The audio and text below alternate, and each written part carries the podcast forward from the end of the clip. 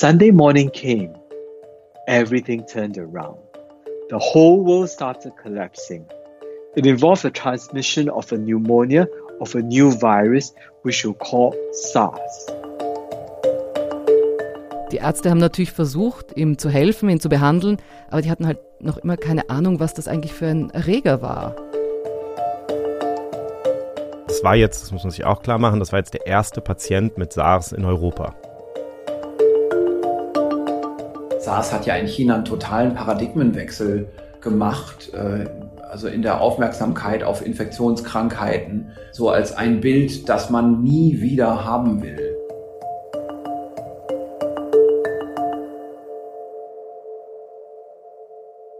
Herzlich willkommen zu Pandemia, dem Podcast von 4000 Hertz in Kooperation mit den Riff-Reportern, in dem wir alle zwei Wochen darüber sprechen, wie die Corona-Pandemie und auch andere Infektionskrankheiten sich in verschiedenen Ländern abspielen und uns alle beeinflussen. Wir stellen uns also in jeder Folge die Frage, was wir über die Welt, die Viren und über uns selbst lernen können, Gerade auch jetzt in dieser wirklich ungewöhnlichen Situation, in der wir alle gerade stecken. Ich bin Nikolaus Seemack und mit mir sind wie immer Laura Salm-Reiferscheid, Global Health Journalistin. Hallo Laura. Hallo. Und außerdem Kai Kupferschmidt, Molekular, Biomediziner, Buchautor und Wissenschaftsjournalist, unter anderem für das Science Magazine. Hallo Kai. Hallo. So, ihr zwei, wie habt ihr denn eure letzten zwei Wochen erlebt? Ja, eigentlich geprägt hauptsächlich von den Nachrichten und vom Mord an George Floyd und der weltweiten Protestbewegung, die das ausgelöst hat. Und was mich da so, ähm, also das Positive ist, dass ich daraus ziehe und ich hoffe, es ist so, dass auch gerade hier in Deutschland, wo es ja oft heißt, ja, wir haben das hier nicht so, dass, es gibt hier nicht so viel Rassismus oder so, dass das jetzt sehr bewusst rauskommt, dass es das gibt und dass, glaube ich, jeder Einzelne sich sehr, sehr bewusst machen muss, wie man selber rassistisch ist und wie, also dass man sich das sehr klar macht und dass man auch sehr klar macht, dass das schon im Kleinen beginnt und dass man jemanden fragt, äh, wieso sprichst du so gut Deutsch, nur weil er eine dunkle Hautfarbe hat und solche Sachen. Also es gibt da das, ich glaube, die Menschen sind sich gar nicht ihres Rassismus so bewusst und ich glaube wirklich, es steckt in fast jedem drinnen. Mhm. Und ich glaube, dass das jetzt so ein Moment ist, wo das den Leuten klarer ist, wo sie sich wirklich auch bilden, was Rassismus ist und dass das erst so vielleicht jetzt erst der Punkt ist, wo das so rauskommt und also vielleicht das eine Hoffnung, dass das passiert. Ne? Also kann man ja auch haben, klar. Ja, ich, ich bin also, da immer so ein klar. bisschen skeptisch, äh, weil es, es gibt immer so diese Wellen, ne, wo es so eine Empörungswelle gibt. Damals bei Rodney King war das ja auch so. Also ich meine, wir hoffen mal, ne? Also dass da irgendwas ja. passiert in manchen Köpfen. Positiver Mensch. Ja.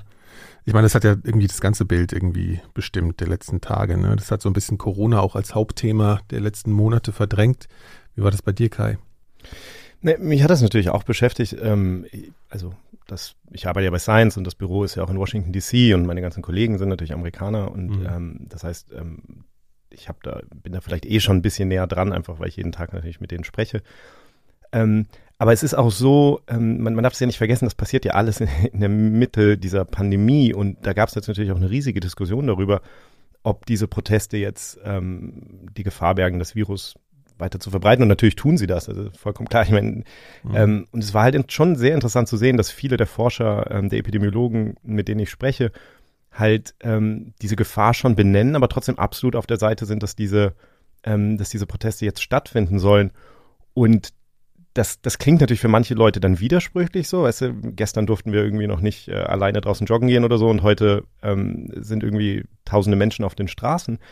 Aber was man sich halt klar machen muss, glaube ich, ist, dass institutionalisiert, institutionalisierter Rassismus eben auch ein Gesundheitsproblem ist. Und das ist mhm. halt das Interessante. Also das wird jetzt so getan, als würde man da ein Gesundheitsproblem gegen, gegen äh, abwägen mit einem sozialen Problem. Und dann wird halt gesagt, so, man soll das jetzt nicht machen, weil der institutionalisierte Rassismus führt natürlich auch dazu, dass viel mehr schwarze Menschen zum Beispiel in den USA an, an Covid-19 gestorben sind. Mhm. Das heißt, äh, das ist natürlich vermutlich auch einer der Gründe, ähm, das, treffen ja immer mehrere Sachen zusammen. Und einer der Gründe, dass es jetzt zu so einem, ähm, so einem Ausbruch von Protesten gekommen ist, hat vermutlich auch damit zu tun. Also das ist natürlich, das, das schwebt da im Hintergrund.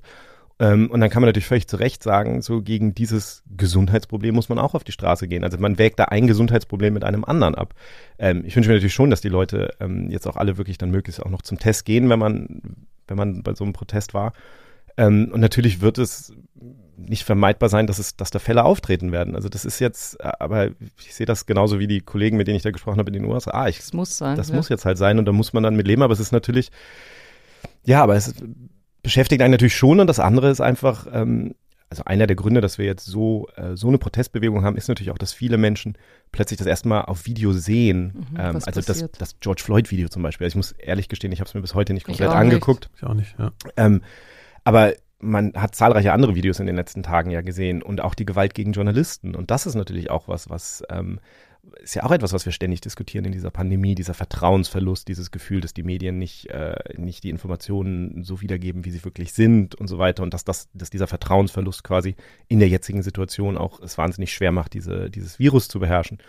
Ähm, und das, das sieht man jetzt alles da auch wieder. Also auch da wieder, wie wir ja immer wieder in, dieser, in diesem Podcast sagen, diese Dinge sind natürlich alle miteinander verwoben und wir leben in diesem globalen Moment und man sieht es ja auch daran, dass wir in Berlin, in Paris, in Sydney Demonstrationen sehen, die quasi ausgelöst wurden ähm, jetzt durch den Mord an George Floyd. Also da sind so einfach, diese Dinge hängen zusammen. Die Tatsache, dass wir ein Virus haben, das um die Welt geht, die Tatsache, dass wir Protestbewegungen haben, die um die Welt gehen und, und die sind auch wieder in sich sozusagen miteinander verbunden in den Ursachen.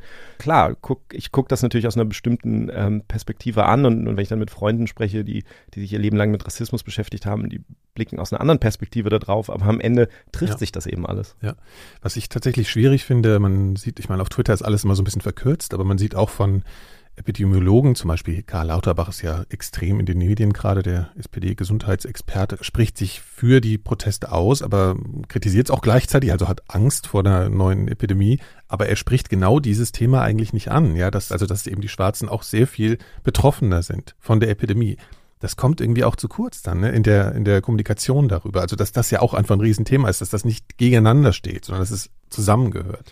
Gut, ich habe das in Deutschland halt nicht so sehr vor. In den USA ist das schon, in den Medien ja. wird das schon auch ganz klar benannt. Also das ist schon auch ja. den, den, den Leuten klar. Ähm, da kommen ja eigentlich drei Sachen zusammen. Es ist die Tatsache, dass erstmal an Covid-19 also einfach schwarze Menschen viel stärker ähm, davon betroffen waren. Ja. Aber weil sie schon dann, grundlegend genau, von schlechter Gesundheitszuständen betroffen genau, sind. Genau, also erstmal diese so. Ungleichheit, erstmal die gesundheitliche Ungleichheit, die dazu führt, dass mehr Schwarze an Covid-19 sterben, viel mehr.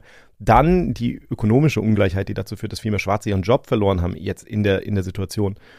Und da drauf dann sozusagen noch krasseste, offensichtlichste Form des Rassismus, einfach diese, also auch diese Nonchalance, muss man ja fast mhm. sagen, mit der dieser, dieser ähm, Polizist da auf ihm kniet. Also einfach als, als Sinnbild im Grunde genommen ja fast mhm. für, für diese anderen Ungleichheiten. Mhm. Und das kommt halt alles zusammen. Und das ist schon sehr, also das wird schon auch ähm, so gesehen und offen diskutiert, würde ja. ich sagen.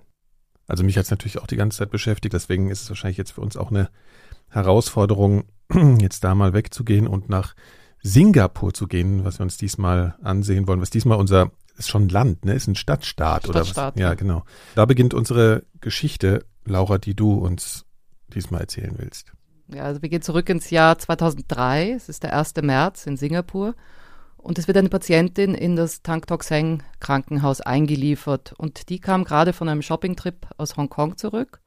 Und es hat sich um sie gekümmert ein Arzt, der hieß Ho Nam Long. Und der war in seinen frühen 30er Jahren damals fast fertig zur Spezialisierung als Infektionsarzt.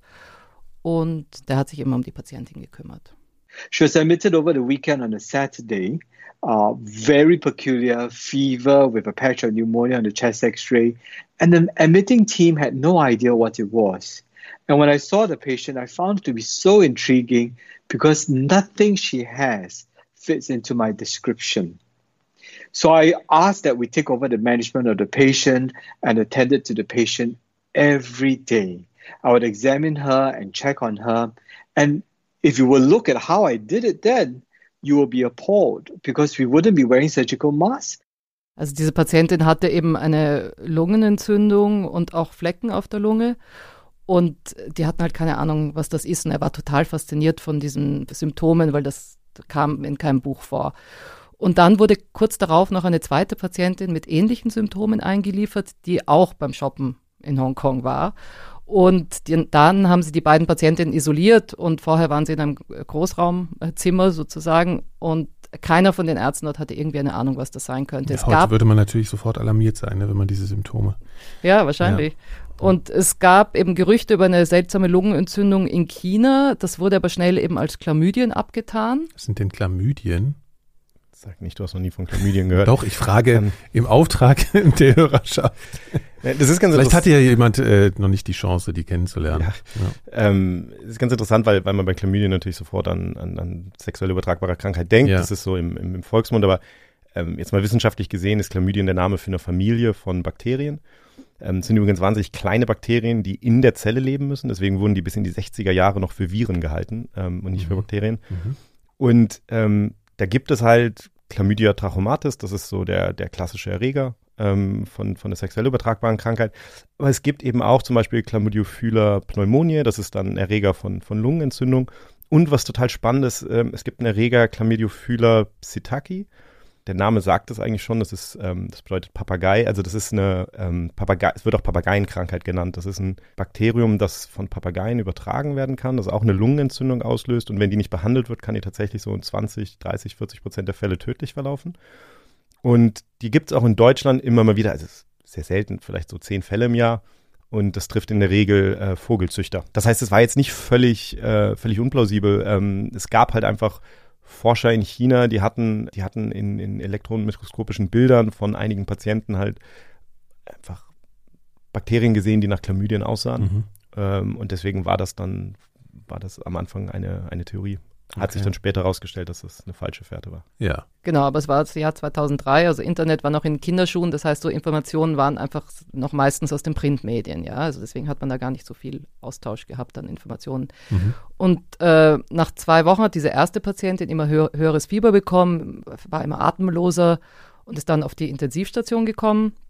Aber einen Tag später ging sie dann besser, das Fieber ging wieder runter.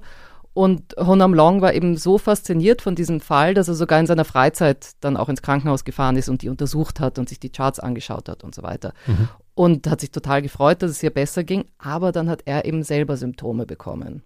On the very same Sunday, I started falling sick.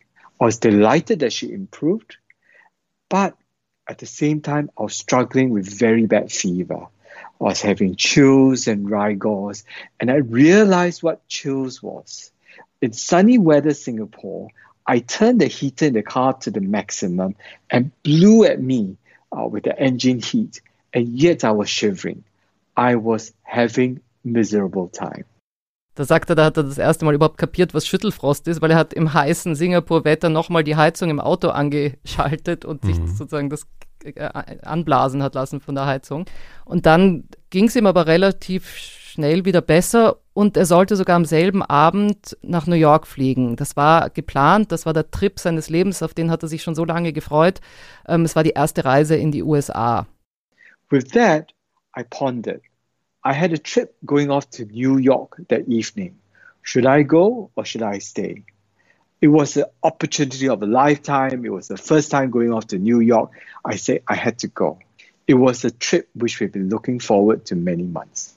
Es war also geplant, dass er in New York eine an einer Konferenz teilnimmt und danach mit seiner Frau und seiner Schwiegermutter Urlaub macht in den USA. Mhm.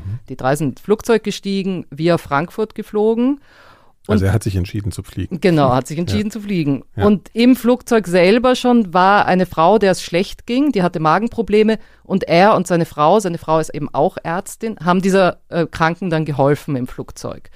Da kommen wir aber später nochmal drauf zurück.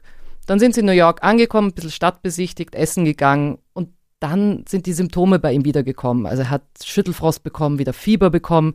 Er ist kurz zur Konferenz gegangen, ist ganz hinten gesessen, es ging ihm miserabel ist zu seiner Frau zurück ins Hotel und die hat ihn untersucht. Und weil die ist ja eben selber Kinderärztin, ja. also Neonatologin.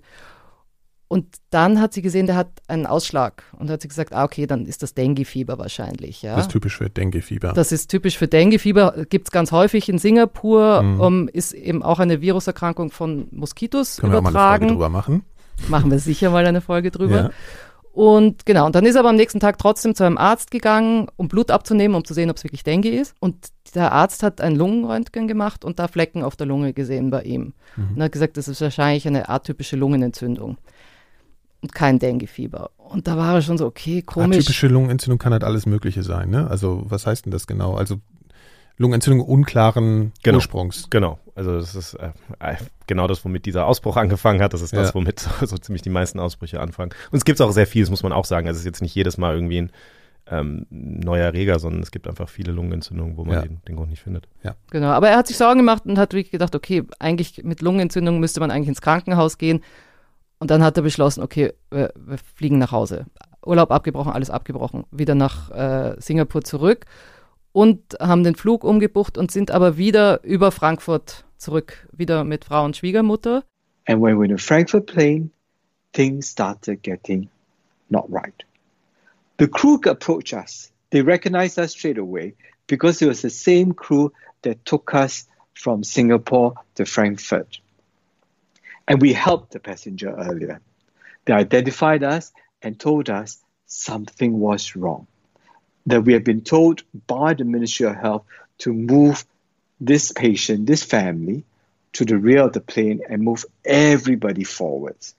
Also die sind in dieses Flugzeug gestiegen, das Flugzeug ist abgehoben und plötzlich kam die Crew zu ihnen, die sie auch, die Crew hat sie sofort wiedererkannt, weil es war die gleiche Crew wie beim Hinflug mhm. und sie hatten ja dieser einen Kranken geholfen im Flugzeug, deswegen wurden sie die sofort wiedererkannt. Genau. Ja. Und die Crew hat gesagt, okay, äh, wir müssen jetzt, ihr müsst euch ganz nach hinten setzen und das Rest von den Passagieren setzen sich nach vorne und dann war sozusagen fünf Reihen zwischen den Rest von den Passagieren und ihnen. Und weder die Crew konnte in irgendwelche Fragen beantworten, aber der Ho Nam hat sich dann plötzlich an seine Patientin in Singapur erinnert, die er behandelt hat. Und da hat er sich schon so gedacht, so, oh. Ja, aber was für eine Info kam denn da an die Crew und von wem? Nee, also da, da ist natürlich, während, während er in, in den USA war, ging natürlich die Geschichte sozusagen in Singapur weiter und ähm, da hatten sich inzwischen noch äh, mehrere Menschen angesteckt mit, mit dieser ungewöhnlichen Lungenentzündung. Mhm. Und äh, Ho Nam Long hatte, bevor er in den Flieger gestiegen ist in New York zurück, ähm, hatte er jemanden in seinem Krankenhaus angerufen, einen Kollegen, und eben erzählt, ähm, dass er jetzt, dass er seine Symptome und dass er krank ist und dass er jetzt zurückfliegt. Und dann hatten die am nächsten Tag da ein Treffen im Krankenhaus äh, mit Vertretern auch aus dem Gesundheitsministerium. Und da hat der Kollege dann halt irgendwann erwähnt, so, ähm, ja, übrigens einer der Ärzte, der die erste Patientin behandelt hat, ähm, der ist gerade in den USA und äh, der fliegt jetzt zurück, äh, weil, er, weil er Symptome hat. Und dann hat natürlich Singapur hat sofort die WHO verständigt, die WHO hat Deutschland verständigt und Deutschland hat dann auch die Fluglinie verständigt und die haben dann dem Piloten sozusagen die Anweisung gegeben, mhm. Ähm, dass er möglicherweise, genau, dass er einen Passagier an Bord hat, der möglicherweise eine, eine gefährliche äh, Krankheit trägt und, und dass sie sozusagen jetzt tun müssen, was sie können, um den im Flugzeug zu isolieren. Und dann, wie gesagt, dann sind sie nach Frankfurt geflogen und Honam hat sich schon gedacht, okay, wir werden da jetzt rausgeholt aus dem Flugzeug. Und er hat eben seine Schwiegermutter vorgewarnt, äh, dass da jetzt gleich Leute reinkommen in Raumanzügen und keine Angst und macht dir keine Sorgen. damit so diese gelben isolierenden, wie, wie nennt sich denn sowas? Die müssen, glaube ich, nicht gelb sein, aber ja. Genau. ich ich habe natürlich nur in Hollywood-Filmen äh, gelb gesehen. Ja. Ja. Genau, und dann ja, was die Schwiegermutter gesagt hat. Before they came, I told my mother-in-law, someone will come and pick us up. They will dress in spacesuits. They look a little bit funny. Uh, don't get worried. It's very normal. This is to protect themselves. My mother in law told me this Hona, don't worry. I've watched TV, so I know what to expect. And indeed, the people with spacesuits came. They're covered from head to toe, very well protected. Also die Schwiegermutter hat gesagt, du, klar kenne ich, ich habe Fernsehen geschaut, ich kenne Hollywood-Filme, ist so mir alles klar. Ja, ja, genau, so wie du. Mhm. Und daraufhin wurden sie also wirklich von diesen Leuten in ihren äh, Personal Protective Equipment, äh, in Schutzanzügen rausgeholt aus dem Flugzeug, wurden sofort ins Krankenhaus gebracht in Frankfurt und Ho Nam kam mit seiner Schwiegermutter in ein Zimmer, weil die auch Fieber hatte zu dem Zeitpunkt und seine Frau kam ins andere Nebenzimmer, dort wurde sie äh, isoliert. Der Arzt hat ihn dann untersucht und hat aber gesagt, ja, wahrscheinlich am nächsten Tag sind sie wieder draußen. Das, wir mussten die Anweisung vom Gesundheitsministerium befolgen, aber ich glaube, das, das wird schon nichts Schlimmes sein, keine Angst. Ja. Und dann am nächsten Tag ist dann wirklich alles anders gekommen und das war der 15. März 2003 und da hat ihm der Arzt ein Fax gezeigt von der WHO. But Sunday morning came, everything turned around. The whole world started collapsing. The man showed me a fax slip that came through. It came from the WHO. It says a new disease was discovered in China, and the disease has been reported in Hong Kong, Singapore, Canada. It involves the transmission of a pneumonia of a new virus, which we'll call SARS, Severe Acute Respiratory Syndrome. Dr. Leong and his team are to remain in the hospital until further notice and receive treatment there. Das Fax von der WHO hat also gesagt, dass es eine neue Krankheit gibt. Die wurde in Hongkong, in Singapur und Kanada gemeldet und es ist ein neues Virus und das nennen wir jetzt SARS. Damit hatte diese Krankheit eben einen Namen, schweres akutes Atemwegssyndrom. Und damit konnte man auch diese ganzen Fälle, die es zu dem Zeitpunkt dann schon in Singapur gab, diese atypischen Lungenentzündungen auch diagnostizieren, beziehungsweise sagen, okay, das ist wahrscheinlich einordnen. Einordnen ja. irgendwie. Und ja, vermuten, weil es, dass das jetzt genau, genau. dasselbe ist. Ja. Und man vermutete eben damals, dass es zu dem Zeitpunkt schon 16 Fälle gab in Singapur allein. Und Honam ging es in diesem Moment auch immer schlechter. At that point in time, I also started realizing that I wasn't getting better. I was easily on my seventh to eighth day of illness. Die Ärzte haben natürlich versucht, ihm zu helfen, ihn zu behandeln, aber die hatten halt noch immer keine Ahnung, was das eigentlich für ein Erreger war. Das war natürlich das Interessante in der Situation, dass, dass eine neue Krankheit aufgetreten ist und keiner genau weiß, was sie eigentlich verursacht. Und die Ärzte haben dann natürlich auch, also das war jetzt, das muss man sich auch klar machen, das war jetzt der erste Patient mit SARS in Europa. Ja. Ähm, und die Tatsache, dass es diesen Patienten überhaupt gab, war auch einer der Gründe dafür, dass die WHO dann ähm, relativ massiv reagiert hat und das begann dann auch langsam so die Aufmerksamkeit weltweit sich stärker darauf zu konzentrieren, wo man jetzt merkt, okay, das verbreitet sich irgendwie in verschiedenen Ländern. Das heißt, die Ärzte haben dann natürlich auch Proben genommen in Frankfurt am, am Uniklinikum von, ähm, von Hohen am Long und haben das an zahlreiche Labore geschickt. Eines dieser Labore war am Bernhard-Nocht-Institut in Hamburg, das ist Institut für Tropenerkrankungen. Mhm. Und da kommen wir jetzt zu einem anderen jungen Mann. Das ist ganz interessant, weil der eben auch damals, das ist auch ein Mediziner, war auch Anfang 30 damals. Äh, und das ist Christian Drosten. Ja, so ein junger Mann, sagst du, den kennt natürlich äh, heute jeder in Deutschland. Du kennst ihn schon ein bisschen länger, weil das natürlich erstmal dein Themengebiet ist und ähm, du auch ein längeres Porträt für die Science über ihn geschrieben hast, jetzt vor kurzem, ne? Genau, also ich habe natürlich in den Jahren äh, immer mal wieder mit ihm gesprochen, einfach als, als Quelle für bestimmte Artikel und auch Mhm. über seine Arbeit ja geschrieben und hatte eigentlich schon länger vor, mal ein Porträt von ihm zu machen. Und der ist ja vor, na, ich glaube vor zwei Jahren oder so, ist er nach Berlin gekommen. Mhm. Ähm, der war vorher an der Uni Bonn, wo ich übrigens auch studiert habe. Und habe dann jetzt in dieser Situation gedacht, okay, das ist, ich meine, man konnte ja auch nicht an viele Orte gehen in den letzten Wochen. Und das war quasi eine Möglichkeit für mich auch, auch äh, vor Ort zu gehen. Das heißt, ich bin dann ähm, in den letzten Wochen ein paar Mal zu ihm in, in die Virologie gegangen. So ein schönes altes Gebäude auf dem, auf dem Charité Campus in Mitte. Und da habe ich dann einfach ein paar Mal so Gespräche mit ihm geführt für das Porträt, das vor ein paar Wochen, Gott, wann ist denn das rausgekommen? Wahrscheinlich Das ist schon eine Weile her jetzt, aber wahrscheinlich ist noch gar nicht so lang. Ich weiß nicht, das, Das, kommt, mir- kommt mir schon ewig vor. Ja. Zeitgefühl ist wirklich, genau. Ja. Ähm, ja, und jetzt habe ich mich einfach für quasi für den Podcast nochmal, bin ich vergangene Woche nochmal vorbeigegangen und um nochmal gezielt mit ihm zu sprechen über, Mhm. Über seine Erfahrungen damals. Ähm, und ich habe ihn natürlich auch, man erfährt natürlich dann so bei diesen Porträts auch immer so ein bisschen mehr darüber, was so den Werdegang eines Menschen ausmacht. Ja. Ähm, und eine Sache, die ich immer ganz interessant fand, war, dass, dass ich nochmal so gefragt habe, ähm, wie er eigentlich zur Virologie gekommen ist. Also wir kennen ihn ja jetzt alle quasi als Virologen. Aber eigentlich wollte er ursprünglich nämlich was anderes machen, sondern der ist ja Mediziner und der wollte ursprünglich äh, tatsächlich äh, Anästhesist werden. Ich wollte immer ähm, Anästhesie und Rettungsdienst machen, weil ich war als Zivi im Rettungsdienst, so bin ich überhaupt zur Medizin gekommen. Ähm, und zur Anästhesie gehört ja die Intensivmedizin dazu. Darum habe ich schon vor dem Physikum relativ viel so formuliert in diesem Bereich und dann habe ich angefangen, mir mein Studium darüber zu finanzieren, also in der Krankenpflege äh, auf der Intensivstation.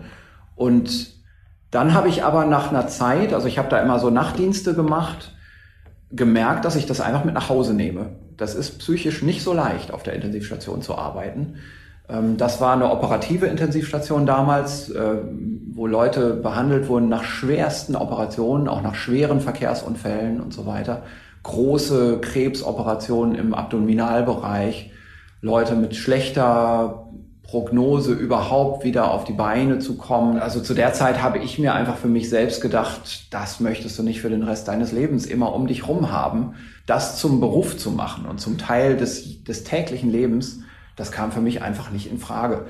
Ich habe da nicht diese, diesen starken Abstumpfungseffekt. Und zu der Zeit lernte ich dann aber auch dann meinen späteren Doktorvater kennen und gut, dann kam das so zueinander. Ne? Das war so das Interesse für Molekularbiologie, was mich dann von der Schiene ein bisschen weggebracht hat. Und er ist dann halt durch dieses Interesse für Molekularbiologie ähm, eher auf die Schiene Diagnostik gekommen. Also er, hat im Grunde hauptsächlich daran gearbeitet, Infektionskrankheiten zu diagnostizieren, auch, auch neue Erkrankungen zu finden. Und nachdem er die Doktorarbeit abgeschlossen hat und so, ist er halt ans Bernhard-Nocht-Institut gegangen und hat da ein Labor aufgebaut, das genau sich mit dieser Frage beschäftigt, wie, wie diagnostiziert man jetzt Infektionskrankheiten weil er halt dieses Labor hatte, bekam er dann ähm, einige der Proben geschickt, die, die in Frankfurt von Hohen am Long genommen worden waren. Und die hat er dann getestet mit dem, mit dem gängigen Mittel, nämlich der PCR. Muss man vielleicht auch einmal kurz erklären, das ist ja was, wir reden da jetzt ja ständig drüber, ja. ähm, auch bei Covid-19. Das ist ja der Test, wo, wenn ich mal kurz fragen kann, ja. ähm, mit dem man feststellen kann, ob akut gerade jemand erkrankt ist. Also darunter, unter dem Kontext kennt man jetzt gerade diese Tests, dass man jetzt im Gegensatz zum Antikörpertest ähm, merkt, ob jemand oder feststellen kann, ob jemand mit dem aktuellen Coronavirus infiziert ist. Das sind die Tests für diesen genau, Einsetzungsfall. Genau, also die PCR oder Polymerase-Kettenreaktion, was, was die macht, ist letztlich nachzuweisen, dass das Erbgut des Erregers da ist. Ähm, ja. Und die Art, wie sie das macht, also ich will da jetzt nicht zu weit ins Detail ja. gehen, aber im mhm. Grunde genommen ist es einfach so, nehmen wir mal an, du hast eine Probe und da ist jetzt ein bisschen von dem Erbgut eines Erregers drin. Und dann was, was, was du in der Molekulardiagnostik machst, ist, dass du sogenannte Primer nimmst, also das sind so ganz kleine Sequenzen, die dann quasi das Gegenstück sind zu einer Sequenz dieses Erregers. Mhm. Und die tust du in ein Gefäß zusammen mit der Probe, in der das Erbgut ist. Und dann kann, können die sich quasi dran setzen an das Erbgut des Erregers. Und wenn du dann noch andere Sachen zufügst, dann wird im Grunde der Strang, dieser, dieser komplementäre Strang, dieser zweite Strang, der wird dann aufgefüllt. Also dann zwischen diesen die beiden Primer setzen sich ja. an das Erbgut. Das ist ein bisschen wie so ein Köder, kann man das sagen? Ja, wie so ein Puzzle, das sich zusammensetzt. Genau, es ist so ein bisschen, also im Grunde, du gibst, du gibst alles dazu, dass, dass sozusagen zwischen diesen beiden, zwischen diesen beiden kleinen Sequenzen ja. sich dann das, das Erbgut auffüllt. Und dann hast du halt ein längeres Stück Erbgut. Und das machst du einfach immer wieder, das sind dann so Zyklen, das machst du immer wieder und wieder. Und dann hast du irgendwann ganz viel von diesem Produkt, von diesem kleinen Ausschnitt. Und das kannst du dann nachweisen, dass das da ist. Mhm. Muss man sich jetzt halt nur klar machen, was das bedeutet, ist, du kannst etwas nur mit PCR nachweisen, wenn du das Erbgut des Erregers kennst. Also ja. du brauchst diese Sequenz, damit du Primer entwickeln, designen kannst, ja, sagt man, okay. die sich genau, die genau komplementär sind zu einem kleinen Stück dieses Erregers. Und das ist, ist natürlich auch, auch klar, dass man nur was testen kann, was man doch irgendwie kennt, um es mal genau, Genau, aber es ist natürlich, äh, aber das ist natürlich sozusagen auch die, auch die Kunst, ähm, wenn du diese Primer machst, du musst jetzt natürlich äh, eine Sequenz finden, die quasi spezifisch ist für diesen Erreger. Ja. Also es gibt mhm. ja auch Sequenzen, die die verschiedene Erreger alle gleich haben. Das heißt, immer, ja, ja, das sind dann diese falsch positiven, teilweise über die wir reden. Also das sind so diese Sachen, das die ist ganz halt spezifisch für diesen einzelnen Erreger sind. Das ist die, das, das macht die Spezifität des PCR-Tests aus. Genau, genau. Und dann hat man halt, damals hatte man natürlich schon für zahlreiche verschiedene Erreger solche PCRs, die man kannte. Und das heißt, die hat er alle, äh, die hat er dann alle durchgetestet. Ähm, aber da hat er halt kein Ergebnis bekommen. Genau, die waren alle negativ.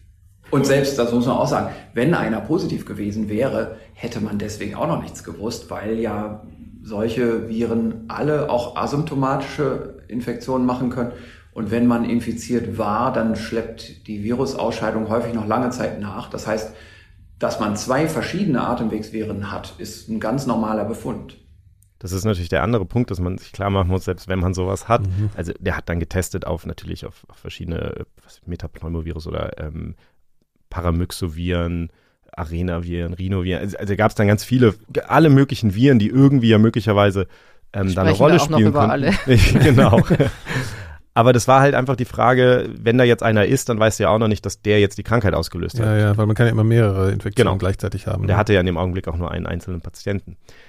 Aber dadurch, dass das alles negativ war, war im Grunde auch klar, okay, da muss es sich wirklich um einen neuen Erreger handeln, für den wir halt bisher keinen Test haben. Und das war halt interessanterweise genau die Frage, mit der er sich ja beschäftigt hatte. Die Frage, wie weise ich einen neuen Erreger nach, für den wir im Grunde noch keinen Test haben. Mhm. Eines der Probleme dabei ist, wenn man, wenn man jetzt ganz gezielt nach etwas guckt, dann kann man das natürlich auch rausfischen letztlich, dann, also wenn du weißt, nach was du suchst. Ähm, aber in so einer Probe ist in der Regel natürlich alles Mögliche drin. Also zum Beispiel, wenn du jetzt eine, ähm, äh, eine Speichelprobe von einem Menschen nimmst, dann sind dann natürlich die, die menschlichen Zellen aus der, aus der Mundschleimhaut und so, das ist ja alles da drin, ja, ist ja alles ja. auch Erbgut. Das heißt, ähm, das ist gar nicht so leicht. Und eigentlich, was es leichter macht, so ein neues Virus zu finden, erstmal, ist, wenn du weißt, du hast eine Probe, wo das ziemlich, also wo jetzt wirklich dieses Virus angereichert drin ist, also dass du wirklich hohe Konzentrationen von dem Virus hast. Und da kam dann äh, ihm so ein bisschen der Zufall zur Hilfe, weil er nämlich endlich seine Doktorarbeit äh, verteidigt hat. In Frankfurt war das, Frankfurt am Main, also da, wo Honam Long lag. Und da hat er dann auch nochmal die Kollegen getroffen aus der Virologie, die er ja kannte. Genau, also dann war ich sowieso in Frankfurt und habe bei der Gelegenheit auch die äh, Kollegen in der Virologie in Frankfurt besucht, die ich gut kannte. Ähm, und da stellte sich dann plötzlich raus, wir haben ein Isolat. Das war also wirklich da gerade so im, im Prinzip ein bisschen das Institutsgespräch. Das war an dem Tag klar geworden, dass es dieses Isolat gibt. Und dann hatte ich gesagt, naja, also wenn ihr wollt, ich nehme gerne einen Schluck davon mit, also eine Probe, ja, und, und ähm, teste das dann in Hamburg mal mit einer Sequenziermethode, die ich gerade neu gebastelt habe. Das heißt, was die einfach gemacht haben, das muss man sich einfach so vorstellen, man nimmt dann ja Proben von den Patienten und die tut man dann auf eine Zellkultur. Also letztlich versuchst du Zellen im Labor damit zu infizieren und dann, dann nimmt man mal einen kräftigen Schluck davon. Genau. Und dann siehst du einfach irgendwann, äh, okay, die Zellen fangen an zu sterben. Und dann weißt du, okay, da, da ist was. Das heißt, die haben die Probe einfach auf die Zellen gegeben, haben dann gesehen, okay, die Zellen fangen an zu sterben, da ist also irgendwas und dann ging es im Grunde einfach, man nennt das dann den, den Zellkulturüberstand. Also einfach die Flüssigkeit, die du in der Zellkultur hast, da gehst du dann davon aus, da muss jetzt ja das Virus drin sein. Ja. Und das war im Grunde genommen diese, diese Probe und die hat natürlich die Tatsache, dass er die jetzt irgendwie hatte, äh, das war natürlich für, für, für Christian Drosten irgendwie super spannend. Also der wollte jetzt natürlich sofort, sofort anfangen zu suchen. Naja, also ähm, ich bin in Frankfurt von der Virologie losgefahren und habe tatsächlich in einem, äh, im Auto diese Probe mitgenommen. Die war, ähm, soviel ich weiß, nicht infektiös. Also in einem, da, da gibt es eben bestimmte Puffer, da tut man so ein Virus rein, dann ist das kaputt. Also das äh, ist undenkbar, dass das nochmal äh, irgendwie wieder wegwachsen kann. Äh, es ist eine vollkommene chemische Zerstörung des Virus, aber die Nukleinsäure bleibt eben übrig und die kann man weiter analysieren. Und das habe ich dann in Hamburg gemacht. Also ich kam in Hamburg an und bin, glaube ich, wirklich direkt ins Labor gegangen. Ähm, da war ich ja noch ziemlich jung, knapp über 30 oder ungefähr 30. Da macht man solche Stunts. Und ähm, habe mir da einfach die Nacht um die Ohren gehauen. Ja, und was er dann in der Nacht gemacht hat, also wieder jetzt nicht zu viel Detail, aber im Grunde das Problem, das er ja hatte, war, dass er jetzt irgendwie eine Probe hatte, wo er davon ausgehen konnte, da ist jetzt irgendwie das Erbgut des Erregers wahrscheinlich drin. Ja.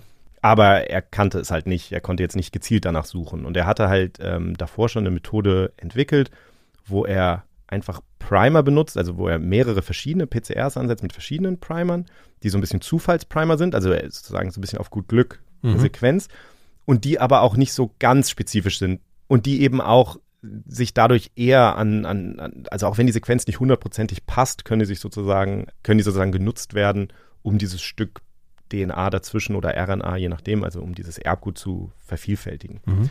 Also da wird dann natürlich alles Mögliche vervielfältigt, was jetzt irgendwie, also in dem Fall waren das, glaube ich, ähm, Verozellen, Zellen von, also Affenzellen. Das heißt, das Erbgut ist da dann auch noch ein bisschen mit drin im, in, in der Flüssigkeit. Das heißt, sowas wird dann auch mit vermehrt. Und das Ziel war jetzt halt, die Teile zu finden, die die der Erreger waren, die der ja. unbekannte Erreger waren. Und was man dazu macht, ich habe das während meines Studiums auch gemacht, ist, du, du gießt im Grunde genommen so ein Gel, also es sieht wirklich aus wie so ein Wackelpudding. Es ist einfach so ein Gel und da, da pipettierst du dann so diese Proben rein. Mhm. Also gibt es Tropfen auf dieses Gel? Genau, also da sind so kleine, du hängst, wenn du das Gel gießt, also das gießt man dann wirklich, dieses Gel, das wird dann langsam erstarrt das und während das erstarrt, hängst du so eine Art Kamm rein, sodass da so kleine Taschen sind und in diese kleinen Taschen pipettierst du dann die Flüssigkeit mit diesem, mhm. mit diesem Erbgut und dann legst du äh, eine, eine elektrische Spannung an, also Gelelektrophorese nennt sich das deswegen. Und in diesem elektrischen Feld bewegt sich dann das Erbgut, weil es eben negativ geladen ist. Und je nachdem, wie groß diese Stücke sind, bewegt es sich halt unterschiedlich schnell durch dieses Gel. Das, das, heißt, das beobachtest du in Echtzeit mit dem Mikroskop, oder? Nee, das nämlich nicht, sondern du, das passiert dann erstmal, sozusagen du bist da blind für, sage ich mal. Und die, das bedeutet halt, dass diese Erbgutfragmente sich jetzt nach ihrer Größe so ein bisschen auseinanderziehen. Also die, die kleineren sind dann woanders als die größeren Stücke. Mhm. Und was du dann machen kannst, ist, du hast dann noch so einen Farbstoff in dem Gel und der färbt im Grunde genommen das Erbgut an und wenn du dann UV-Licht draufstrahlst, dann leuchten diese Stellen, wo jetzt Erbgut im Gel ist, also diese Banden, sagt man, die leuchten dann auf. Und er hatte halt, also er hatte halt angefangen, diese Methode zu etablieren und hatte halt festgestellt, dass wenn man das richtig macht, dann findest du halt so einzelne ganz klare Banden und das sind dann die sozusagen das, das Unerwartete. Das ist dann der unbekannte Erreger, zum Beispiel in dem Fall. Jetzt ist das mit dem UV-Licht leider ein doppeltes Problem. Also zum einen ist es so, das UV-Licht, das weiß man ja eigentlich, äh, Erbgut zerstört. Ja. Das heißt, wenn man jetzt zu lange das UV-Licht da drauf strahlt, dann macht man sich die Probe kaputt, die man ja eigentlich haben möchte. Ähm, und es ist natürlich auch nicht so richtig. Deswegen ähm, kriegt man ja Hautkrebs, wenn man zu lange genau. in der Sonne liegt. Ja. Und es ist auch nicht so gut für die Augen. Und das hat er mir im Übrigen erzählt, das ist heute nicht mehr so, aber das war, das ist ihm dann tatsächlich auch ähm, in dieser Nacht äh, so gegangen. Man kann sich übrigens beim, äh, beim ähm, Präparieren dieser Nukleinsäure die Augen verblitzen. Ähm, also so wie wenn man ohne, ohne so einen Gesichtsschutz schweißt, ich weiß nicht, ob du mal geschweißt hast. ich, ich schon. Also okay. ich komme ja vom Bauernhof, da macht man ja alles selber, alles Handwerkliche. Also ich kenne das gut, äh, wie das ist, äh, was zu schweißen. Und ähm, ich habe das äh, dieses Phänomen im Labor wieder kennengelernt, wie das ist, wenn man sich die Augen verblitzt. Man merkt es in dem Moment nicht, aber es ist eben eine Konjunktivitis, die man bekommt, so eine Strahlen, Lichtstrahlenkonjunktivitis die auch so zwei Tage bleibt. Das ist ziemlich unangenehm. Man kann kaum die Augen so auf und zu machen. Das tut richtig weh. Ähm, einfach durch das Licht? Ja, genau. Durch, das, durch dieses harte UV-Licht. Also im Prinzip kriegt man auf der Bindehaut einen Sonnenbrand. So kann man sich's vorstellen. Ja? Also da muss man schon ganz schön aufpassen. Das äh, wissen Arbeit, Arbeitsschützer hören das gar nicht gern, dass irgendwelche Leute im Labor sich da die Augen verblitzen. Das passiert heute auch nicht mehr. Wir benutzen heute andere DNA-Farbstoffe mit Blaulichtquellen und so weiter. Das ist mir auch schon passiert, Kai. Im Ernst? Ja, und dann tat es ziemlich weh. Es war ziemlich furchtbar. Bin ich der Einzige, der noch nicht geschweißt hat? Ich fühle mich so ein bisschen. Ich habe auch noch nicht geschweißt. Ach, Gott sei Dank, okay. ich bin halt hier so der, der harte, der harte Kerl. Ja, sehr gut. Naja, auf jeden Fall hat er damals, ähm, damals hat man das halt noch so gemacht und ähm, was er jetzt machen musste war, also der hat ganz viele von diesen Gelen gegossen, also das muss man sich jetzt wirklich so vorstellen, es war so eine Nacht, wo der das alles so parallel gemacht hat und ähm, das Ziel war jetzt im Grunde in diesen Gelen dann so einzelne Banden zu finden, die nicht da sein sollten ähm, und die dann kurz unter UV-Licht dann kurz die auszuschneiden. Wirklich mit dem Skalpell schneidest du dann dieses Stück Gel aus. Mhm. Und dann weißt du in diesem kleinen Gelwürfel. Da ist es drin. Da ist jetzt das drin. Da ist jetzt ein Stück, ein Stück Erbgut drin, das da eigentlich nicht sein sollte. Und jetzt hoffst du einfach mal, dass das, das Erbgut des fremden Erregers ist. Und das möchtest du dann sequenzieren, letztlich. Und das kann man sich das eigentlich nochmal, ich muss das mal szenisch vorstellen, ja. ja. Das hat ja schon fast eine filmische Qualität hier, diese Geschichte. Äh, er hat das wirklich alleine auch gemacht, ja? Also er saß dann da alleine und hat er das mit dem ganzen Team oder wie kann man sich das vorstellen? Ich glaube, diese ersten Schritte, das hat er tatsächlich alleine gemacht, also mhm. soweit ich das weiß. Ähm, der ist da halt direkt ins Labor und äh, hat sich da nachts rangesetzt. Und der hat dann auch wirklich, also ich hatte ihn gefragt, er hat so, er meinte so zwischen 40 und 60 solche kleinen Gelwürfel hat er dann da am Ende so ausgeschnitten, wo er dachte, okay, da, da könnte was drin sein. Und dann musst du halt wieder, dann musst du das Gel wieder so ein bisschen auflösen, dann musst du das Erbgut da drin präparieren und so weiter. Und dann kannst du es aber, das ist heute alles viel leichter, aber damals gab es dann auch solche, solche Kapillarsequencer, also solche Maschinen, die das letztlich sequenzieren können. Mhm. Und dann kannst du diese Bruchstücke, die sequenzierst du dann. Sequenzieren, kannst du sequenzieren nochmal kurz erklären? Das ist im Prinzip einfach das Auslesen. Genau, also wirklich die, so die Buchstabenfolge, die Basenpaare des, ähm, der Nukleinsäure, die da, die da enthalten ist. Und dann hast du halt wirklich dann im Computer kriegst du einfach so eine Buchstabensequenz und diese Buchstabensequenz, die kannst du ja ganz stupide mit Copy und Paste, tust du die dann in eine Online-Datenbank, die es damals schon gab, so die frühen, ähm, das nennt sich Blasten, also du, du vergleichst das dann, du, put, du tust die letztlich in eine Datenbank, wo alle möglichen Sequenzen drin sind. Also wie so Gesichtserkennung, das ist dann Oder, genau. oder, oder, oder Fingerabdrucksvergleich. Oder Fingerabdruck. Ne? Genau. Ja. Und es war ganz interessant, weil, ähm, ist vielleicht ein Schritt zu weit, aber die, die Sequenz selber, diese Erbgutsequenz, die hat er nicht gefunden. Aber was du machen kannst, die Erbgutsequenz ist ja, ist ja quasi ein Rezept für ein Eiweiß, also mhm. das ist ja das, was das Erbgut letztlich tut. Und er hat dann einfach diese Erbgutsequenz übersetzt in die Eiweißsequenz und hat dann nach der Eiweißsequenz gesucht. Und die hat er gefunden. Und zwar war das ein Corona-Rindervirus. Das war so der, der erste Treffer quasi, den er hatte. Er sagt selber, dass das am Anfang für ihn, also er hatte von Coronaviren damals auch noch nicht wirklich viel gehört. Aber das schien ihm dann, das schien ihm dann schon plausibel. Das heißt, die Frage war dann natürlich so, okay, ist das jetzt so, äh, kann das sein? Kann es jetzt wirklich, ja. also kann das irgendwie sein, dass das ein Coronavirus ist? Also er hatte ja schon ein bisschen Erfahrung mit dieser Methode und ähm, wusste so ein bisschen so, was für, wie ein Treffer aussieht, wenn er wahrscheinlich falsch ist oder so. Und meinte so, das, das schien ihm dann schon plausibel. Und dann war es auch äh, langsam morgen und es kamen dann die Kollegen langsam zur Arbeit. Also ich war, glaube ich, zu der Zeit war es dann irgendwann 8 Uhr morgens nach einer durchgemachten Nacht im Labor. Also da ist man dann natürlich jetzt auch nicht mehr so euphoriefähig. Ähm, aber genau, also es, das war schon so, dass ich das dann allen gezeigt habe im Labor. Das war ein Montagmorgen, glaube ich. Ich weiß das gar nicht mehr genau. Ich kann mich aber dran erinnern, dass Leute ins Labor kamen regulär zur Arbeit. Da äh, habe ich das dann gleich vielen Leuten gezeigt. Und Aber das ist nicht alles in einer Nacht passiert, oder? Was du gerade beschrieben hast. Das doch. Geht doch gar nicht. Doch, das doch. ist alles von dem, von ja. du kommst von Frankfurt? Ja. Ich kann mich nur dran erinnern, es kamen dann vormittags Leute ins Labor, während ich noch da war. Und denen habe ich das gezeigt und ähm, den, die haben mir dann auch gleich gesagt, hm, naja, okay, hm, wenn du weinst. Äh, die wussten aber natürlich auch jetzt nicht, was sie davon halten sollten, weil ich ja zu der Zeit eigentlich der Einzige war, der in dieser Methode da gearbeitet hat, hatte. Das war schon so mein Ding, was ich, was ich alleine entwickelt hatte. Ja, und er war nicht der Einzige, der, der, der dann festgestellt hat, dass da offensichtlich ein Coronavirus eine Rolle spielt. Also das muss man sich jetzt auch nochmal klar machen. Heute kennt jeder das Wort Coronavirus damals. Das war eine totale Überraschung, also ja. wirklich. Und es gab aber die US-Seuchenschutzbehörde, das CDC, die hatten auch Proben untersucht. Es gab einen WHO-Mitarbeiter, den Arzt Carlo Urbani. Also das haben mehrere Leute gleichzeitig gemacht, dieses Verfahren, oder? Nee, das waren jetzt unter, also da haben unterschiedliche Leute auf unterschiedliche Art und Weise. Es war natürlich damals so diese Phase, wo man, wo man versucht hat, okay, wie finden wir jetzt, okay. ähm, wie finden wir raus, ähm, wenn es einen Erreger gibt, der der, noch neu ist sozusagen. Ah, okay, also man muss sich klar machen, dieses ganze Verfahren, was, was da, was du gerade beschrieben hast, das war sozusagen auch neu. Das hat, das, ja. Äh, das also das war jetzt auch, und das war letztlich auch Christian Drostens Verfahren und andere Leute ja. haben das ein bisschen anders gemacht, aber diese grundsätzliche Gedanke war natürlich, okay, wir, wir müssen irgendwie so wie, also wir können inzwischen sequenzieren und so, so wie finde ich jetzt aus dem, äh, aus dem, was ich habe, sozusagen, ja, aus dieser Probe, Virus. das, was da der Erreger ist, den ich, ja. den ich jetzt identifizieren möchte. Mhm. Und die US-Seuchenschutzbehörde, das CDC, ähm, hat das auch gemacht. Da gab es ein, ähm, es gab eine Probe von einem WHO-Mitarbeiter, Carlo Urbani, der damals ähm, gestorben ist. Das war ähm, einer der ersten SARS-Todesfälle da. Und äh, dann gab es Malik Peiris, ähm, auch ein äh, sehr bekannter Coronavirus-Forscher jetzt.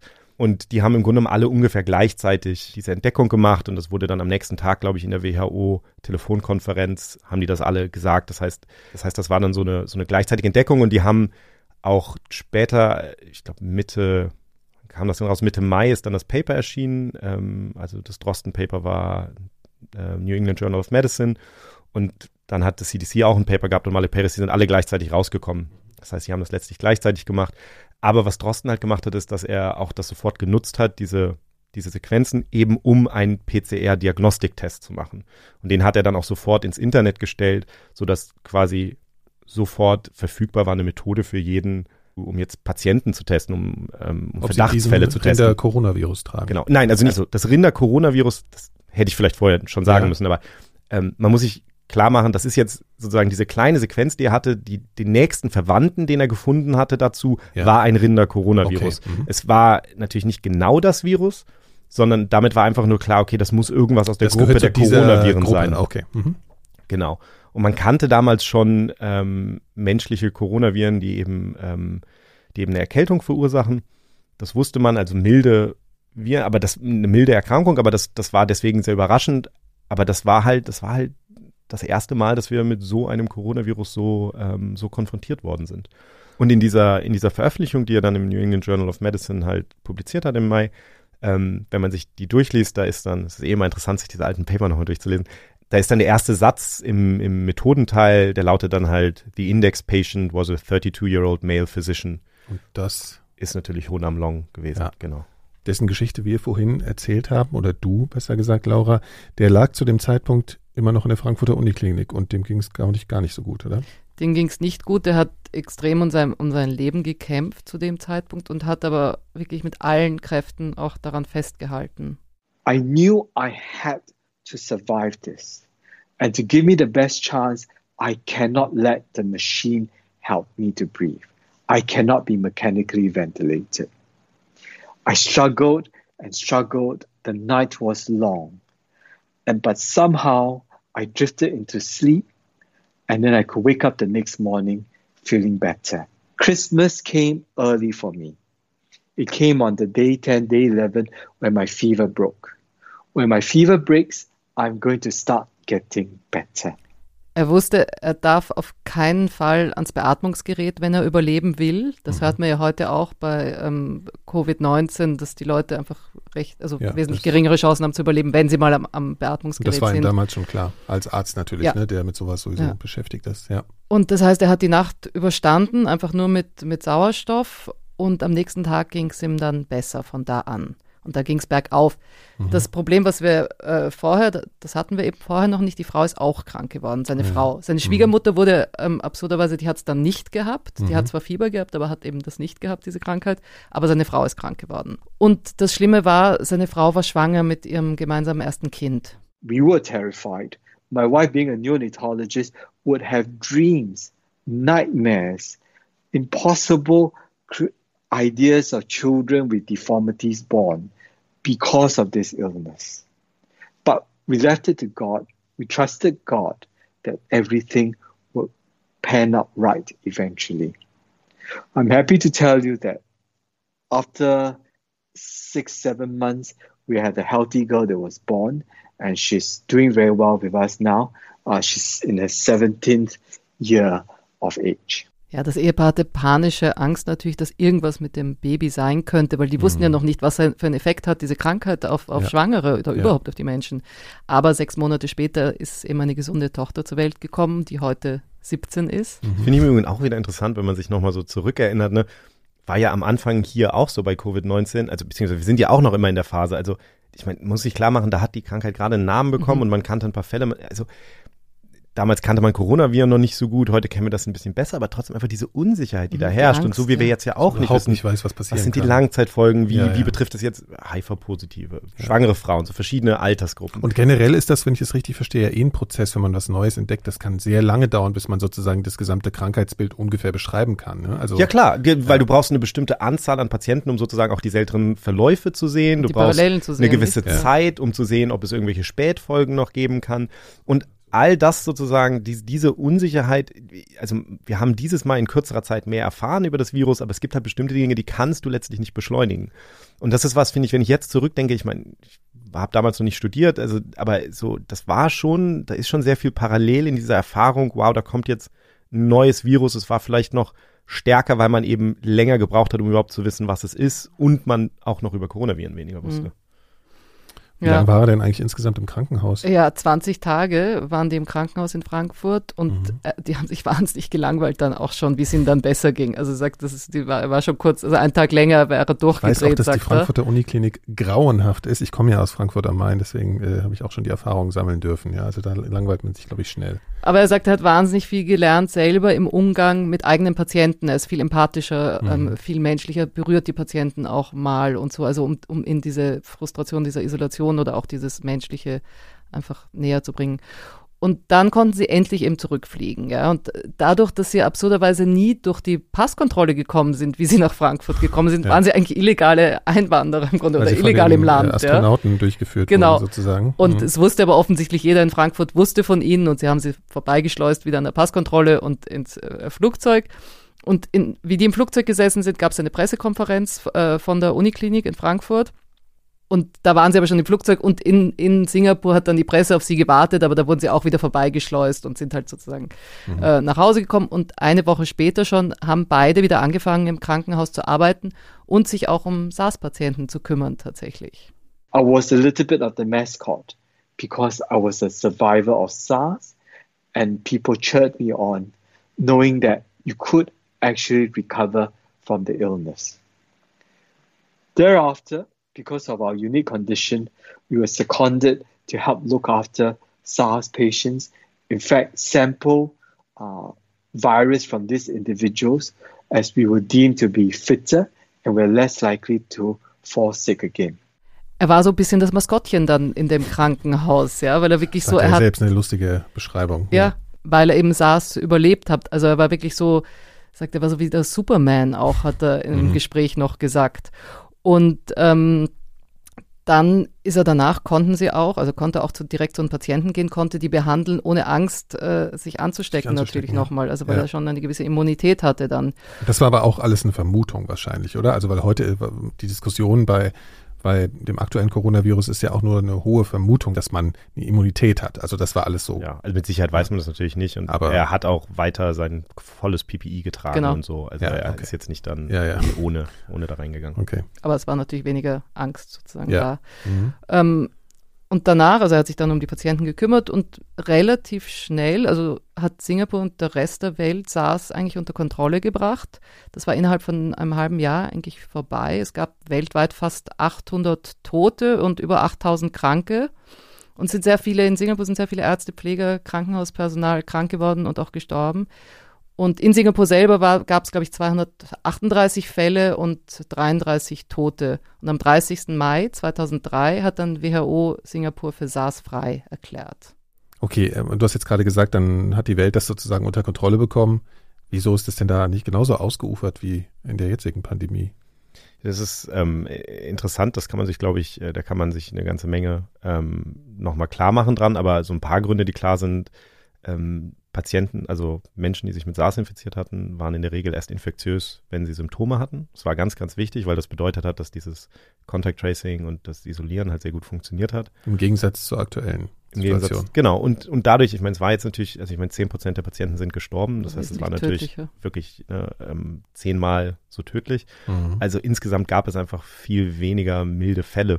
Ähm, und das hat es natürlich auch wieder leichter gemacht. Also es, ist, es war sozusagen von Anfang an ähm, leichter es zu verfolgen. Also da muss ich vorstellen, die Leute sind sofort schwer oder sind schwer krank geworden, dann konntest du sie schneller isolieren. Genau. Manche davon sind sogar gestorben und die sind. Aber man ja. darf es auch nicht unterschätzen, also weil das manchmal jetzt so getan wird, okay, und dann kam der Sommer und das Virus ist verschwunden oder so. Es gibt so eine Diskussion darüber, wie viel die Saisonalität da vielleicht noch beigetragen hat, aber das war eine richtig, also das war harte Arbeit und das, die Menschheit hat das Virus gezielt bekämpft und besiegt, indem sie wirklich auch drastische Maßnahmen ergriffen ja, hat. Aber ähm, es war ähm, halt ein bisschen einfacher als dem, mit dem jetzigen Virus, weil man eben Symptome hatte, genau. ab dann war man Ansteckung. Äh, Anst und, und, und, wenn man sich die alten ähm, Berichte von damals anguckt, dann sieht man auch, dass zum Beispiel an Orten wie Singapur viel häufig genau das Gleiche gemacht wurde, mhm. was, was sozusagen was jetzt uns jetzt wird, so, ja. so neu vorkommt, so der Lockdown und alles zu schließen, die Schulen zu schließen zum Beispiel und, und irgendwie den Leuten zu sagen, sie sollen keine, keine, also keine Großveranstaltungen mehr machen und so. Das ist damals auch alles gemacht worden. Das hat halt bei diesem Virus ein bisschen besser funktioniert, weil es nicht ganz so leicht übertragbar war. Aber es hat natürlich trotzdem, es war natürlich trotzdem eine sozusagen ähm, Narrow Escape, wie sagt man, es war trotzdem sozusagen, äh, also wir sind dem knapp entkommen letztlich als, mhm. als Menschheit und das war schon ähm, so ein ganz krasser Weckruf. Also das ist etwas, was ja, wenn man so mit Leuten im Public Health Bereich spricht, immer wieder, also dieser, dieser SARS-Ausbruch 2003, das hat die Schlagzeilen weltweit beherrscht. Das war, ähm, also da war diese Angst schon mal da und eigentlich war das sozusagen unser Weckruf. unser Weckruf, ja. Das ist wirklich interessant, weil also ich bin ja überhaupt nicht in der Materie drin ja. gewesen. Ich habe einfach nur jetzt die Erinnerung an die Medienberichterstattung und das war schon da. Aber die, die, die Gefahr, die da gedroht hatte, was mir, war mir nicht ansatzweise klar. Es war so ein klassisches Ding, naja, das ist da irgendwo am anderen Ende der Welt, das wird mir doch nicht gefährlich. Also es ist in über 20 Länder der Welt ist das exportiert worden, ne? Und es war in, in, in Kanada gab es einen Ausbruch und so. Also da gab's, das, das war schon, mhm. das war schon wirklich, ähm, wirklich bedrohlich. Und es ist halt auch interessant, es war natürlich auch ein neues Virus und es war deswegen auch, auch wissenschaftlich interessant. Und Christian Drosten hat dann letztlich seine Karriere auch darauf ausgerichtet. Es war natürlich auch für den jungen Forscher jetzt total ähm, interessant zu sagen, okay, hier ist ein Virus, da stehen wir alle am Anfang, da wissen wir im Grunde genommen ja. gar nichts drüber. Ja. Ähm, und deswegen ist er halt heute, 17 Jahre später, einer der Coronavirus-Forscher in der Welt. Ähm, und, und klar, und für Honam Long war das irgendwie diese Erfahrung, das war eine wahnsinnig wichtige Erfahrung, die ihn auch geprägt hat. Und er ist behandelt bis heute als, als Arzt äh, Patienten mit Infektionskrankheiten. Das heißt, das hat sich schon durch das Leben von beiden durchgezogen. Das finde ich auch nochmal ganz wichtig, weil viele Menschen heutzutage, glaube ich, auch gar nicht so genau verstehen, warum jetzt dieser Drosten so eine wichtige Person ist. Also jetzt kann man einfach mal nachvollziehen, vielleicht auch, warum er diese Kompetenz hat und warum er dann eben so eine wichtige Stimme äh, in Deutschland ist zu dem Thema. Ja, also ich meine, er hat letztlich, also nicht nur in Deutschland, ne, also er ist wirklich weltweit eine der Stimmen zu Coronaviren, weil er eben seit wir das erste pandemische Coronavirus 2003 nichts anderes äh, kennen, gemacht hat. Äh, ja, hauptsächlich also, das gemacht hat, genau. Also mhm. das ist einfach ähm, und, und es gab nicht so viele Forscher, die die Coronaviren erforscht haben.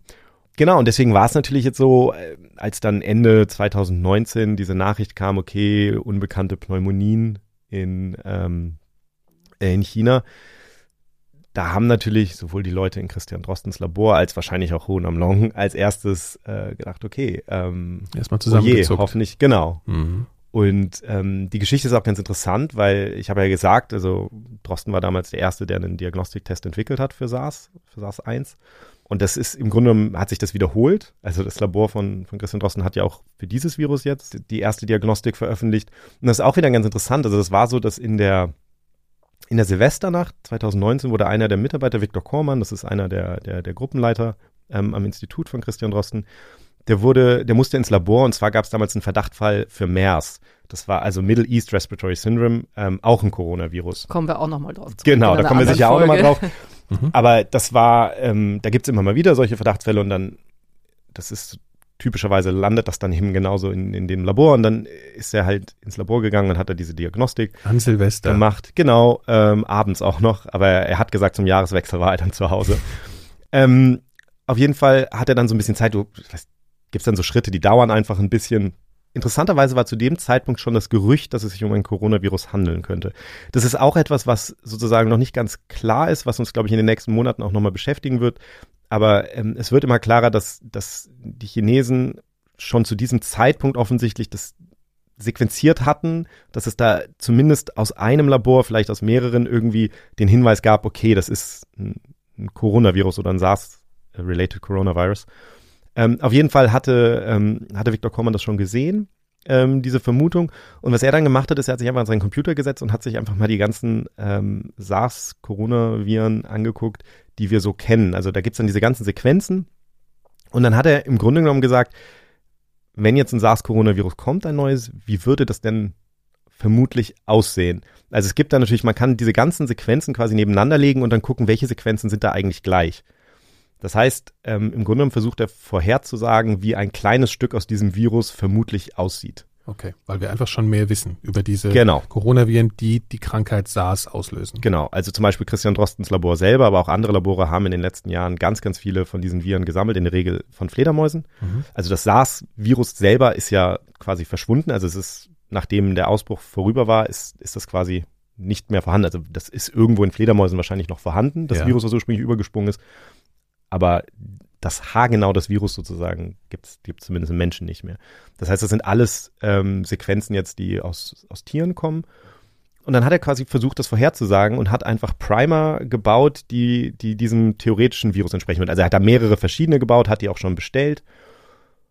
Und dadurch konnte er dann, als am 11. Januar, glaube ich, die, die Sequenz dann offiziell ähm, bekannt gegeben wurde, also sie wurde hochgeladen von ein paar Forschern, ähm, die Sequenz von dem neuen Coronavirus. Da konnte er das relativ schnell abgleichen und das heißt, die haben zwei Tage später, glaube ich, die, diese, diese Diagnostik dann schon veröffentlichen können. Also eine PCR mhm. für dieses neue Virus. Und das war natürlich ganz wichtig, dass man, dass man wirklich früh anfangen kann, ähm, Patienten zu testen. Das ist ja wahrscheinlich auch einer der Gründe, dass wir in Deutschland relativ gut dastehen, dass wir sehr früh diesen Test dann an verschiedene Labore weitergegeben haben.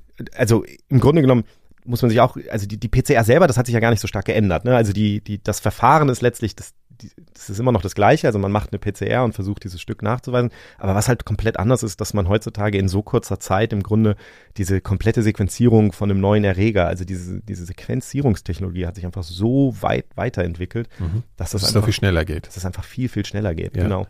Was natürlich dann noch ganz interessant ist, ist, wenn du dann einmal diese Sequenz hast, ist natürlich immer bei einem neuen Virus so ein bisschen die Frage, wie nennst du es denn jetzt? Mhm. Und das ist ja auch etwas. Wir hatten bei dem, wir haben ja vorhin gehört, wir hatten sozusagen die Krankheit, das, also SARS, relativ viel Erfahrung schon mit mehreren Patienten dann gehabt, bevor das Virus überhaupt identifiziert wurde. Ähm, und diesmal ging es natürlich sehr schnell. Und dann haben wir ja diese Situation jetzt, wo die Krankheit Covid-19 heißt, Coronavirus Disease ja. 2019. Jetzt nicht gerade ähnlich zu SARS. Genau, und dann das Virus, ähm, und da sitzt Christian Drosten in der Gruppe, in der taxonomischen Gruppe, die diese Viren benennt. Also da gibt es eine Gruppe, die, die offiziell sozusagen dafür zuständig ist, solche, äh, solche Namen zu verteilen. Mm, und die haben das dann ja äh, SARS-Coronavirus 2 genannt, also SARS-CoV-2 oder SARS-2. Also ich finde das schon ein bisschen übermäßig neutral, das Ganze, so weit weg zu sein vom Virusnamen. Und ich finde, das das führt zu ganz komischen ähm, Alltagssprachgebräuchen. Also der Covid hat die Schule befallen. Ja, sowas habe ich schon gehört. Das ist schon merkwürdig. Ja, und so, ein Virus, ich meine SARS-2 in Kurzform ausgesprochen, da schwingt schon eine gewisse Information mit. Denn dieses Virus ist ja, also bei den Patienten, die nicht jetzt einen ganz milden Verlauf kriegen, ist das SARS. Das ist schon eine gefährliche Erkrankung, eine gefährliche Infektion der Lunge. Also ich finde das auch total wichtig, äh, das mal so zu erfahren, weil das fand ich einen extrem verwirrenden Punkt mhm. für ganz viele Leute. Man musste erst mal lernen, ach, Covid-19 ist der Name der Erkrankung. SARS kannte ja schon jeder als, als, als Titel. Ja. Ne? Und er hätte auch was klar gemacht, er hätte was geframed, er hätte gesagt, okay, das ist eine schwere Atemwegserkrankung, das ist gefährlich. Ja, und es ist sogar jetzt mal rein wissenschaftlich gesehen, ich glaube, das ist auch total untergegangen, aber SARS-2, SARS-CoV-2 ist die gleiche Spezies, die 2003 das ausgelöst hat. Also das ist wirklich es ist natürlich immer schwierig, bei, bei Viren ist es ein bisschen schwieriger als zum Beispiel bei Tieren oder so eine, ja. eine Artgrenze zu benennen. Aber es gibt eine Spezies und die heißt SARS-related Coronaviruses. Und da ist sowohl das SARS-Virus drin von 2003 als jetzt auch sehr nah verwandt äh, SARS-CoV-2. Rein wissenschaftlich gesehen könnte man jetzt argumentieren, dass man das, dass man das dann auch so nennen sollte, auch die Krankheit vielleicht, SARS-2. Mhm. Ähm, aber da da spielt dann natürlich auch die Politik und da spielen dann ganz viele verschiedene Faktoren eine Rolle. Wir müssen wirklich nochmal eine Folge machen, wo wir über, über Namensgebung von Viren reden. Das ist ein super spannendes Thema, da ändert sich auch sehr viel im Moment. Aber letztlich ist es so, dass, dass dieser, dass gerade dieser, dieses Label SARS halt äh, in China super kritisch gesehen wurde und dass da ähm, offensichtlich auch, also die, die WHO benutzt bis heute das nicht, die sagt immer das Virus und dann Covid-19 für die Krankheit, aber die sagt eigentlich SARS-CoV-2. Ähm, und das hat Christian Drosten auch nochmal erklärt, warum sozusagen das in China so ein Problem ist. Und in China ist einfach SARS selber ein Politikum. Das hat ja, SARS hat ja in China einen totalen Paradigmenwechsel äh, gemacht, äh, also in der Aufmerksamkeit auf Infektionskrankheiten, ähm, so als ein Bild, das man nie wieder haben will.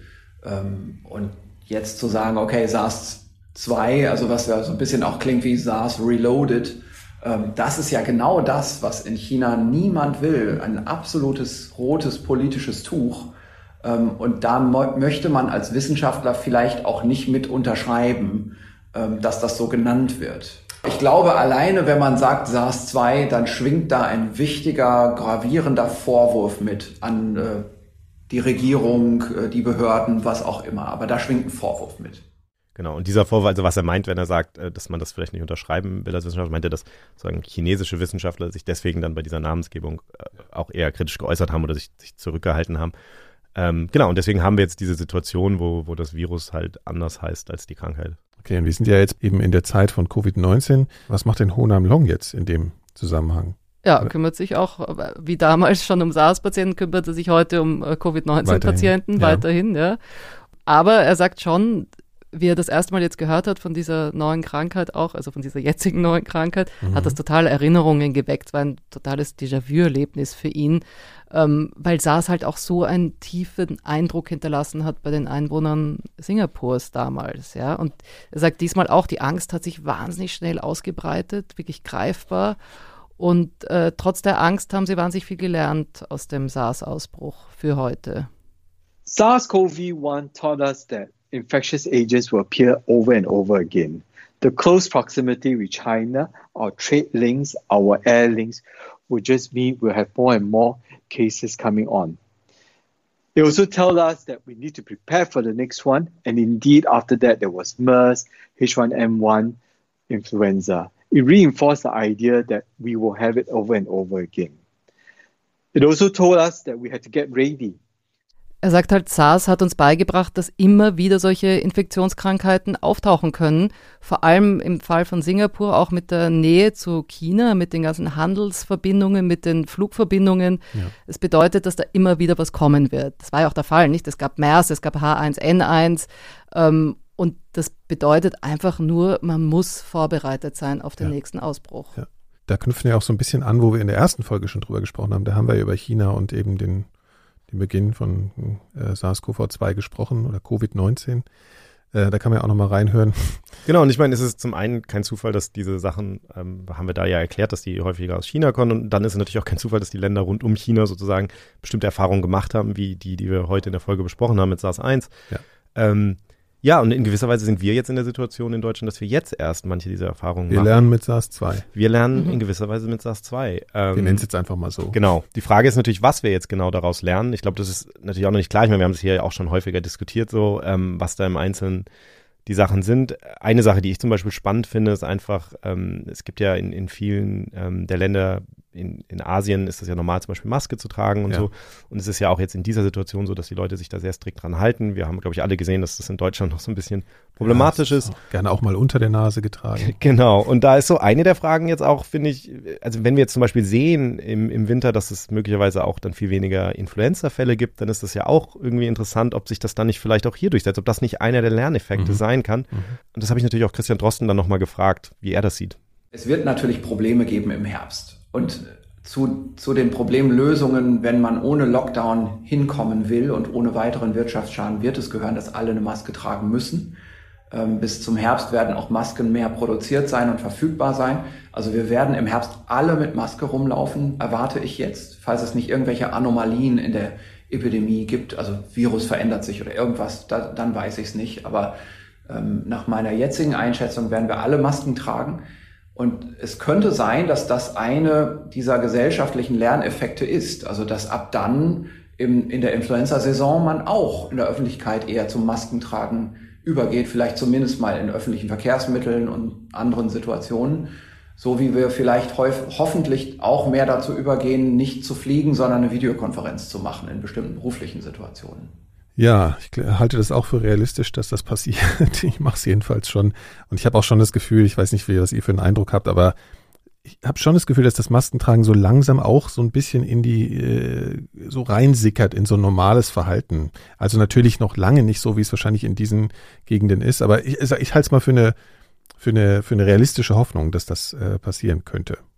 Wie seht ihr das? Also ich bin jetzt ein paar Mal Zug gefahren und ich muss sagen, mich hat das also sehr es gab dann immer Durchsagen vom Zugpersonal, auch sehr streng, so, sie müssen bitte äh, mhm. Maske tragen und das ist Pflicht hier und auch nicht nur, wenn der Zugbegleiter gerade irgendwie an ihnen vorbeiläuft und so, also das haben die extra dazu gesagt. Ähm, und da gab es trotzdem Leute, die dann da sitzen und keine Maske tragen. Nicht viele, aber mhm. also, also, dass das so eine dass das so eine Hemmschwelle ist oder dass die Leute daraus so ein Statement machen oder so. Ich auch das kann ich immer noch nicht so ganz verstehen. Ich habe ein ganz gutes, ich glaube, das war irgendwo auf, auf Twitter oder sowas, eine ganz gute Erklärung von jemandem gesehen, der sagt, man muss es den Leuten sozusagen nahebringen, als dass man jemanden anderen einen Gefallen tut. Man macht es aus Freundlichkeit dem anderen gegenüber und ja. nicht aus. Aber das wird ja auch langsam, das wird ja auch schon lange versucht so zu erklären.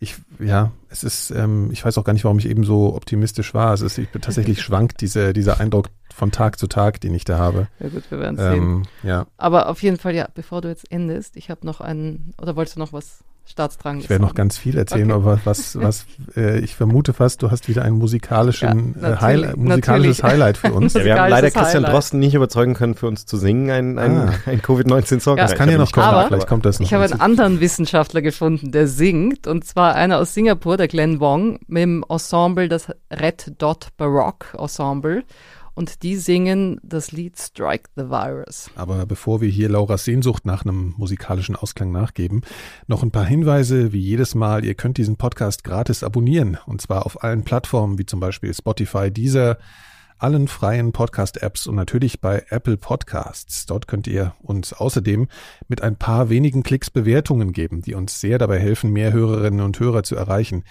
Das hilft uns sehr. Außerdem möchte ich euch noch kurz auf den Club 4000 Hertz hinweisen. Club 4000 Hertz. Dort könnt ihr Mitglied werden und uns und unseren Podcast hier mit einem kleinen Beitrag unterstützen. Gerade jetzt in diesen Zeiten von Corona sind wir sehr auf eure Hilfe angewiesen, wenn es darum geht, diesen Podcast und auch unsere anderen Formate so weiter zu produzieren wie bisher. Schaut doch mal unter club.4000herz.de vorbei, Club mit K um zu sehen, ob das nicht vielleicht was für euch wäre. Vielen Dank schon mal vorab dafür. Außerdem sei noch erwähnt, dass diese Podcast-Episode mit den Mitteln des WPK Recherchefonds gefördert wurde. Und jetzt? Song ab. Genau. Danke, tschüss.